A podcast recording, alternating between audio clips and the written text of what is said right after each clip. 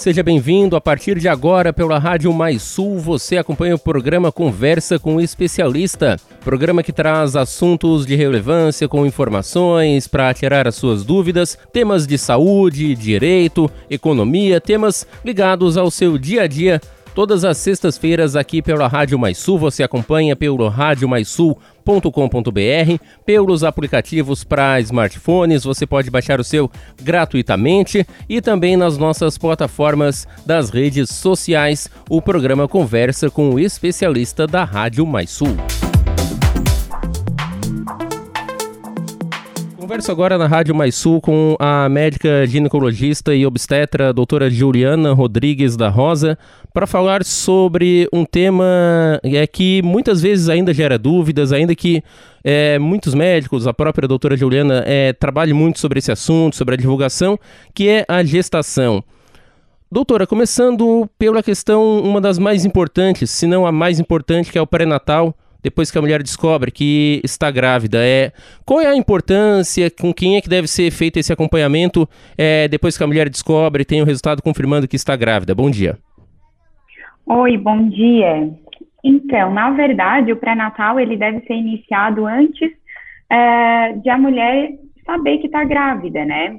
Isso é uma coisa que muita gente não, não sabe, mas o ideal é fazer uma consulta pré-concepcional quando a gente tem esse preparo antes de engravidar, as chances da mulher ter uma gestação de sucesso, uma gestação mais saudável, aumenta e muito. Então, o ideal é fazer uma consulta quando o casal decide que vai engravidar, né? Que vai querer ter um bebê. E aí sim já começa o acompanhamento. Esse tipo de acompanhamento ele pode ser feito tanto por um médico obstetra, e quando for uma gestação de risco habitual, ela pode ser feita também por uma enfermeira obstetra. Mas eu sei que muitas vezes não tem como se planejar, certo? Acontece a gestação, engravida não esperando, e daí descobriu ali, fez o exame ou teste rápido de gravidez, ou então o exame de sangue, deu positivo, já procurou atendimento. Correto. Uh, qual é a principal dúvida ou quais são as principais dúvidas, né? Porque acredito que antes de a mulher é, procurar, até mesmo pela questão de agenda, de ela chegar até o especialista, seja é o médico, seja a enfermeira obstetra, é, ela acaba contando também é, para os amigos, para as amigas, a família, e surgem muitos mitos também, né? Acredito. Quais são as principais dúvidas que as mulheres chegam no, no consultório? e como aparece dúvida assim e mitos que são é, são levados de geração para geração, né? A primeira coisa é a mulher está grávida, pronto, ela não pode mais fazer mais nada, não pode mais pegar peso, não pode fazer atividade física, diz que não pode ter relação sexual. Então, essas são as coisas que mais aparecem assim no consultório. Não deixa a mulher comer um monte de tipo de comida. E, na verdade, a gestação não é um, um, um impedimento para nenhuma dessas coisas, né? A mulher vai levar a sua vida normal. Claro que vai tomar alguns cuidados, sempre tentando manter é, os hábitos saudáveis, né? De vida saudáveis. Mas o que é proibido mesmo na gestação é o consumo de álcool, o tabagismo e o uso de, de drogas, né? mas fazer atividade física, andar de bicicleta, tomar banho de mar, tudo isso a mulher pode. Acredito ainda sobre esses cuidados, né, doutora, que uma questão que chegue muito ao seu consultório, muitas dúvidas, é sobre se mulheres grávidas podem pintar os cabelos, né? Acredito que muitas vezes, até é, por uma questão do, dos mais antigos, acabava também tendo esse mito. Afinal, pode pintar os cabelos? Não pode? Como funciona? tá aí uma coisa que não se chega a um consenso, porque na verdade a gente não tem nada dizendo que é, é seguro, né, fazer a pintura no cabelo e nem quais são os riscos reais disso. O que que a gente sempre orienta? É usar produtos que não tenham amônia. Quanto mais é, natural for a tinta que a mulher usar, melhor vai ser para o bebê, né? Todos os as coisas tóxicas, tudo que a gente pode evitar de toxicidade para aquela mulher, menos lesões vão ter, o bebê vai ter. Quando fica com muita dúvida se ela vai querer ou não pintar o cabelo, a gente sempre orienta que aguarde pelo menos o morfológico do primeiro trimestre, que é feito com 12 semanas. Então, a partir dali, se tiver tudo certinho, ela tem maior segurança para fazer a, a pintura no cabelo. É, você falou agora sobre o morfológico, né, que é um dos exames mais importantes, o ultrassom. É, qual é a periodicidade que deve ser feito, não apenas o morfológico, mas os outros ultrassons também? É, porque muitas mulheres acabam tendo um, um pouco de ansiedade, acredito, né? Querendo fazer mais para ver se o bebê está bem, para uhum. acompanhar o crescimento. É, qual é o mínimo e tem um máximo de, de exames que a, a mulher pode fazer durante a gestação? Como funciona? É, a gestante ela começa fazendo ultrassom já pensando no próximo, né? Por elas faziam toda semana um ultrassom para ver o bebezinho. E é claro que isso é muito normal, porque quer saber se está tudo certo, é uma ansiedade para ver se a gestação está evoluindo super bem. Então, pelo nosso Ministério da Saúde, não precisaria fazer nenhum ultrassom durante a gestação. Só que a gente sabe que isso não é a realidade, né? O que para levar uma gestação é, de uma forma saudável, a gente precisa de alguns ultrassons principais.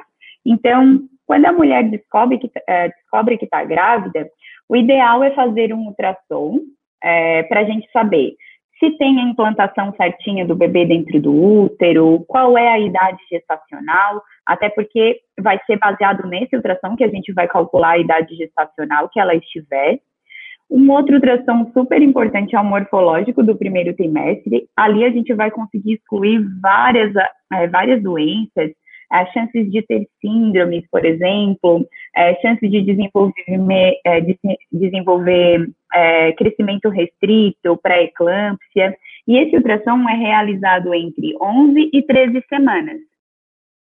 E tem um outro morfológico do segundo trimestre, que é realizado com entre 20 e 24 semanas. Esse também é muito importante porque a gente vê se todos os órgãos foram formados certinho, é, se tudo que tinha que ter está ali. E também, junto dele, a gente faz um ultrassom transvaginal, que é a medida do colo do útero, que daí vai predizer se a mulher tem uma chance ou não de ter trabalho de parto prematuro.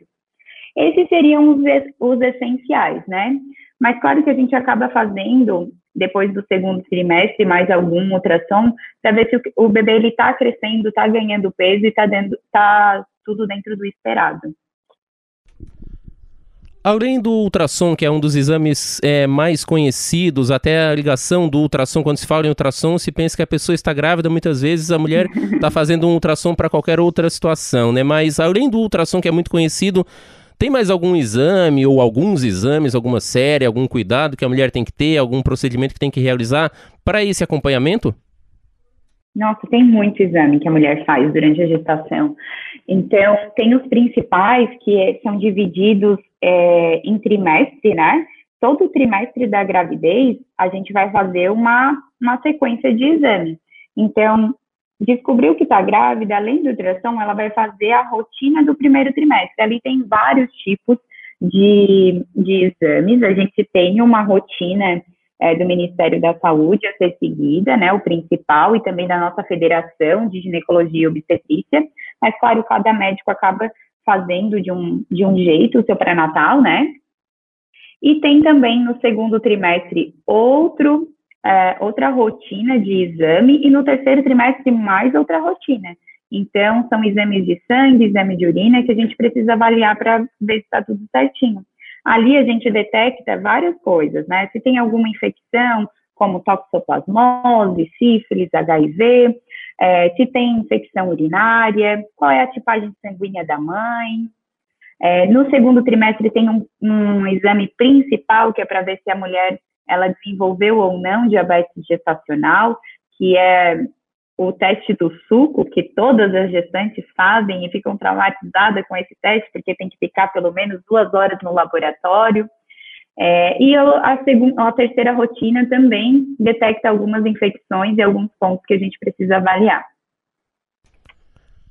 Agora, até é natural, é evidente, né, doutora, que quando acontece alguma coisa, quando a mulher sente algo diferente, quando está grávida, que ela acabe muitas vezes procurando pronto-socorro ou aquelas que têm um atendimento particular entrem em contato é, com, com o seu médico de confiança.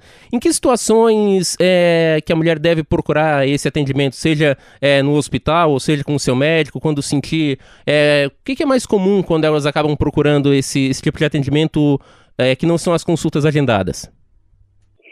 É, o que a mulher precisa sempre ficar prestando atenção é dor, né? Dor embaixo do ventre, dor ali na barriga, é, na região onde está o bebezinho.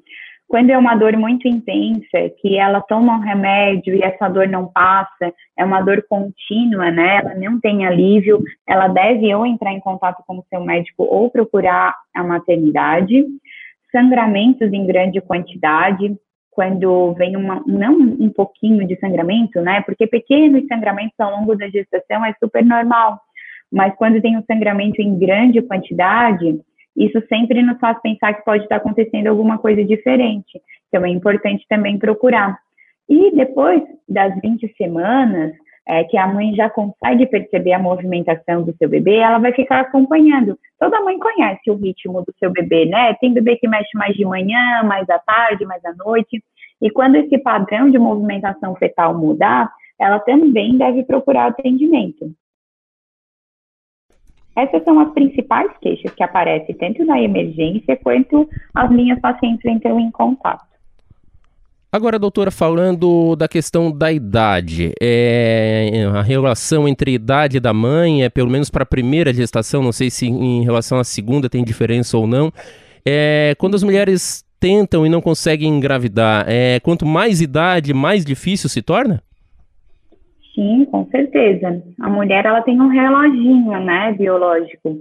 É claro que cada pessoa vai tomar a decisão que que sabe a hora correta, né, de ter bebê, e a gente está cada vez mais postergando a maternidade, mas a partir dos 35 anos ocorre uma queda na reserva de, de óvulos muito grande. Então, para ter a primeira gestação após os 35 anos, já fica mais difícil. E quanto mais vai ficando, vai chegando próximo aos 40, mais difícil fica. Não estou dizendo que é impossível, é claro, né? Mas vai se tornando mais difícil. Então, aquelas mães, aquelas mulheres que estão, são as tentantes, né, que a gente fala, a, antes dos 35 anos, ela pode tentar engravidar por durante um ano, sem ter que fazer nenhuma investigação que está dentro do esperado, dentro da média, né? Geralmente um casal demora um ano para conseguir engravidar. A partir dos 35 anos, depois de seis meses de tentativa, já vale a pena procurar um especialista para fazer a primeira investigação. E é importante também lembrar que não é só a mulher que precisa procurar atendimento, né? A gente está falando de, é, de dificuldade para engravidar do casal. Então, o, é importante que o parceiro esteja junto e vá também procurar a, um médico, né, e vá junto às consultas, né? Tem bastante médico que trabalha com fertilidade que faz a consulta do casal. Isso é muito importante também incluir o parceiro é, nessa nessa investigação, nos cuidados com a saúde, até porque quando a gente é, tem, faz ali o bebê, né, ele precisa de um óvulo e um espermatozoide, certo? Para dar certo ali a junção. Então, a carga genética e a qualidade do espermatozoide também é muito importante.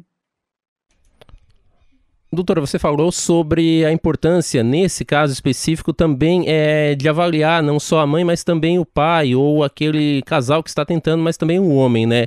Para quem já uhum. está grávida, é, qual é a importância do acompanhamento é, de o pai estar tá sempre presente, acompanhando as consultas, de estar tá também auxiliando, e no próprio parto também de acompanhar? Ah, isso é fundamental.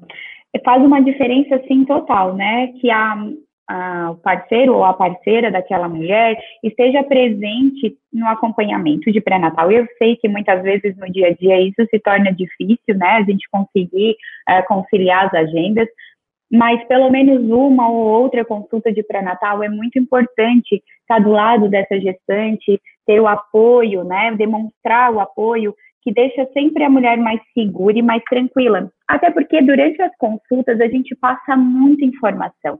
Então, ter alguém, ter algum acompanhante junto da mulher, é, ajuda a entender tudo o que está acontecendo e a levar essa informação a entender, a pegar todos os detalhes, sabe? Principalmente quando a gestação ela começa a sair um pouco do normal e ter alguma, alguma alteração. É, toda gestação, a mulher ela fica muito ansiosa, querendo que dê tudo certo com o bebê, né? E tendo alguém ao lado apoiando é maravilhoso. E todo esse preparo, todo esse cuidado, no final vai chegar até o parto. E se a mulher não tiver o apoio, não tiver alguém apoiando ela, é, tomando, ajudando a tomar as decisões, vai ficar muito difícil. Eu acho que acaba sendo uma, uma carga, um peso, uma responsabilidade muito grande para a gestante, né? Então, ter uma parceria presente é fundamental. Doutora, voltando ainda à questão é, dos mitos ou das dúvidas que, que as gestantes têm, que as mulheres têm, é, principalmente aquelas que estão na primeira gestação, é, muitas vezes a mulher acaba descobrindo que está grávida depois de algum tempo que já estava realmente grávida, né? E nesse meio período ela pode é, ter é, tomado bebidas alcoólicas ou ter tomado algum medicamento. É, é, uma, é uma situação comum é, que gera dúvidas. E qual é, o, qual é o caminho a seguir nesse caso que a mulher não sabia e acabou é, tendo alguma conduta que não seria indicada caso soubesse? É, isso acontece, acontece bastante, né? É, então, na verdade, não tem muito o que fazer. Depois que, nesse período que não sabia que estava grávida, infelizmente, ela não tem culpa, né? Não sabia que estava gestante. Então, caso aconteceu alguma coisa, de ela usou algum tipo de medicamento, alguma substância que não deveria ter realizado, né, feito uso, a gente faz acompanhamento através de ultrassom, principalmente, de, de alguns exames para ver se está tudo certo, e a partir dali a gente segue uh, continua, né, o acompanhamento e os cuidados necessários, assim. Mas isso é bem comum e gera bastante ansiedade, bastante medo da parte das mães. Mas, infelizmente, é uma coisa que não, ela não sabia, né? Não tem muito que a gente possa reverter essa situação.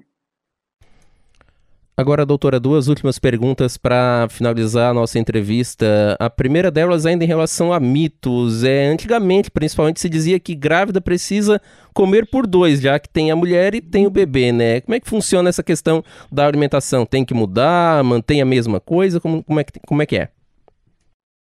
É, esse negócio de comer por dois é a maior furada que pode, a mulher pode entrar. E isso é muito cobrado, eu acho muito engraçado, assim, as mães, a avó, a tia, querem tudo que a mulher fique bem, ganhe bastante peso, fique bem redonda, porque daí quer dizer que o bebê está crescendo, a mãe está bem, o bebê está bem. Só que, na verdade, o ganho excessivo de peso durante a gestação, ele traz muitas consequências ruins, né? Pode acontecer de aumento de pressão durante a gestação, diabetes gestacional, que traz tanto consequências ruins para a mãe quanto para o bebê, trabalho de parto prematuro. Então, fora o cansaço, né? O ganho excessivo de peso deixa tudo mais difícil para a mãe, né? Para essa gestante durante a gestação. A gestação já deixa a mulher mais cansada. Então, esse excesso de peso é pior ainda. Então, durante a gestação, eu sei que aumenta mais a vontade de comer, a fome, né? Isso tem é, um fator tanto emocional quanto fisiológico. Ok, o bebê ele demanda mais de caloria, mas não é exatamente o dobro, é pouca coisa a mais. Então, o que eu sempre peço para as minhas gestantes é fazer acompanhamento com a nutricionista, que ela é um profissional maravilhoso que vai é, dar a quantidade exata de cada trimestre que a mãe vai precisar consumir. Então, cada trimestre aumenta e muda as necessidades. Mas para aquelas mulheres que não conseguem ou têm dificuldade de ter acesso a nutricionista, o que eu posso deixar é, de dica, vamos dizer assim, se isso pode ser uma dica, é consumir comida de verdade. Não comer comidas industrializadas, procurar comer a sua alimentação ser à base de vegetais, carnes, ovos, né? Comida realmente é, de verdade, comer o mais saudável, uma comida mais limpa possível. E comer de uma forma colorida, quanto mais pensar nos nutrientes que aquela comida vai fornecer tanto para você, né, tanto para a gestante, quanto para o bebê. que o bebê ele precisa de várias, vários nutrientes, né? Não é só carboidrato e proteína, também tem as vitaminas, os minerais, os micronutrientes que são importantes para o desenvolvimento dessa criança. E uma coisa muito importante que às vezes a grávida deixa muito de lado é o consumo de, de água, porque grávida faz xixi, né? Todo mundo sabe, aumenta muito a, a frequência urinária. Então ela acaba evitando de tomar água porque sabe que daqui a pouco vai ter que ir ao banheiro. Então, não pode esquecer da hidratação. Quanto mais ela se manter hidratada, melhor também. Doutor, agora a última pergunta. É, a gente sabe que no cenário ideal, que não é o da saúde pública é, brasileira, é, todas as mulheres deveriam ter já o seu médico de confiança, o seu ginecologista, obstetra, mas infelizmente isso acaba em alguns casos, ou em muitos casos, não acontecendo e a mulher acaba procurando esse especialista apenas depois que descobre que está já com a gestação em curso. É, qual é a, a, a dica que a senhora dá para que a mulher possa escolher? Porque é, muitas vezes ela não, não tem esse acompanhamento, acaba procurando, acaba perguntando para uma amiga. Como é que dá para ter uma base? Como é que a mulher pode é, facilitar essa escolha desse profissional nessa hora tão importante? É, a escolha do, do obstetra, ele é é fundamental para tu teres uma, uma gestação, um pré-natal bem feito, né? Como é que tu vai fazer um pré-natal que tu não confia na pessoa, né? É, porque muitas orientações que a gente dá depende muito da, daquela gestante é, aderir àquelas, às nossas orientações, o uso de medicação e confiar no que a gente está falando. O principal é pedir, eu acredito que é conversar com, com amigas, com familiares que já é, tiveram uma gestação recente e procurar uma indicação. Eu acho que esse é o começo, né? E hoje em dia, com as redes sociais, a gente consegue é, acompanhar muitos profissionais, né? E aí a gente já vai se identificando o jeito daquele profissional, uh, profissional trabalhar, o jeito daquele profissional de pensar a respeito sobre certos assuntos. Então, eu acho que hoje as redes sociais nos ajudam muito a, a escolher um profissional. Mas uma coisa que eu sempre falo para as minhas pacientes também que é, sentam né, à minha frente lá no consultório, é, se você não se sentiu confiante, não está segura com aquele profissional, vá em busca do seu médico, não importa a idade estacional que você está, até achar um médico que você se sinta confiante, se sinta à vontade, é, consiga tirar todas as suas dúvidas, né? Que você não tenha vergonha ou medo de, de fazer perguntas que aparentemente às vezes parecem serem bobas, né? Mas nenhuma pergunta é boba, toda dúvida ela deve ser esclarecida. Então não desista, uma hora vai encontrar um obstetra que, que mais vai ficar parecida aí com o seu jeitinho. Está certo, doutora Juliana Rodrigues da Rosa, agradeço muito a sua participação, a sua atenção aqui é, na Rádio Mais Sul, agradeço pela sua disponibilidade e gostaria que a senhora deixasse é, o seu contato, qual, quais são os locais de atendimento para aquelas mulheres que é, de repente têm alguma dúvida, estão tentando ou já acabaram de descobrir a gestação e querem também procurá-la para mais informações, como é que podem fazer? Ah, eu sou suspeita em falar de gestão, então eu quero te agradecer é, pelo convite, porque eu adoro falar, você já viu, né? Se deixar, eu fico falando, falando, falando e não paro mais. É, eu atendo é, em Criciúma, no NAMI, que fica no Metropolitan, e atendo em Sara e na Prime. Eu sou de Sara, né? Eu moro em Sara, então o meu atendimento também acontece aqui na Clínica Prime. Está certo, muito obrigado, doutora Juliana Rodrigues da Rosa. Uma excelente semana e, se não nos falarmos mais aqui na Rádio Mais Sul, é um Feliz Natal à senhora, à sua família e um feliz 2021. Muito obrigado. Ah, muito obrigada para você e para toda a sua família e para todos da rádio.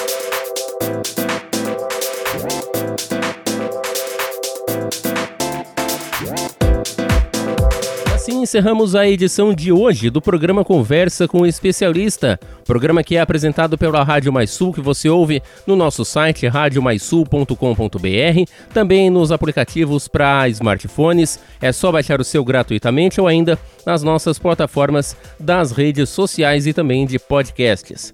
Um excelente final de semana para você e até mais.